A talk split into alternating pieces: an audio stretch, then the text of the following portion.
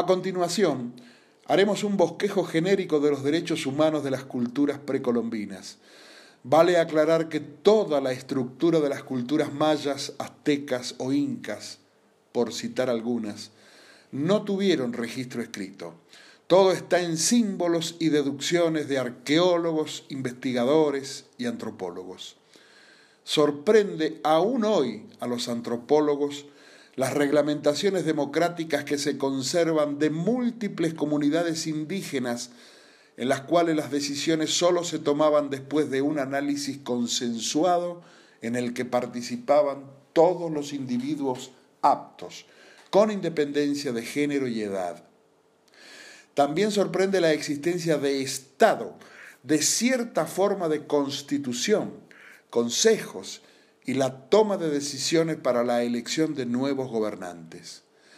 Al ser primordial para ellos la comunidad, permite explicar el ejercicio de la democracia, aunque no conociera la palabra, y la prevalencia de códigos no escritos sobre moral y comportamientos más que un cuerpo jurídico de deberes y derechos. Conquistadores europeos y misioneros reconocieron la racionalidad de aquellos pueblos ancestrales. Los hacía aptos y dignos para recibir la fe cristiana, especialmente por su criterio de tolerancia ante concepciones religiosas de otros pueblos, consideraban. Algunas de ellas hoy podrían tomarse incluso como superiores a las entonces existentes en Europa, como el respeto a las normas y leyes, precisamente la tolerancia religiosa, el ascenso de algunos plebeyos a altos cargos, la toma de decisiones importantes como en caso de guerra, así como la participación de las mujeres en la elección de los reyes o de otro tipo de jefes.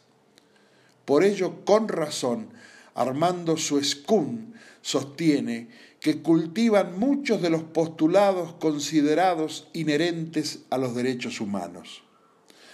Algo característico de las concepciones de los pueblos aborígenes fue su perspectiva terrenal de la actuación humana, según la cual se evaluaba a los hombres no tanto por lo que los dioses esperarían de ellos, sino por lo que les demandaría la comunidad en la que actuaban.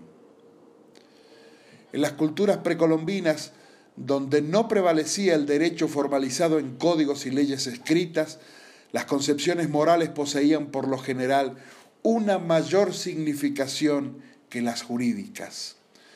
Para los aborígenes resultaba extraño y agresivo no sólo la imagen corpórea de los conquistadores, sus armaduras, caballos, sino también su cruel e inhumano comportamiento.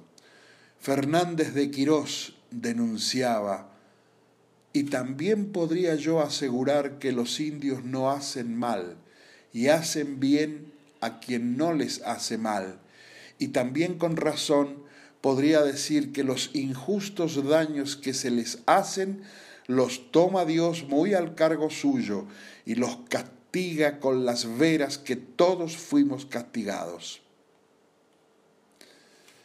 El hecho de que no estuviesen escritas las normas éticas y jurídicas en aquellos pueblos originarios no les quita valor ni trascendencia, pues la historia posterior de la conquista y colonización demostró que resultaron mucho más vulnerables e incumplidas las ordenanzas de la corona española y portuguesa que las consuetudinarias reglamentaciones indígenas. El hecho de que se generase una resistencia y luchas que perduraron e incluso algunas aún perduran de los indígenas frente a los patrones de sociedad impuestos por los conquistadores, significaba que preferían la conservación de sus instituciones y relaciones socioeconómicas y culturales que las que le imponían por las armas. Todo un tema. Pero la seguimos en la próxima.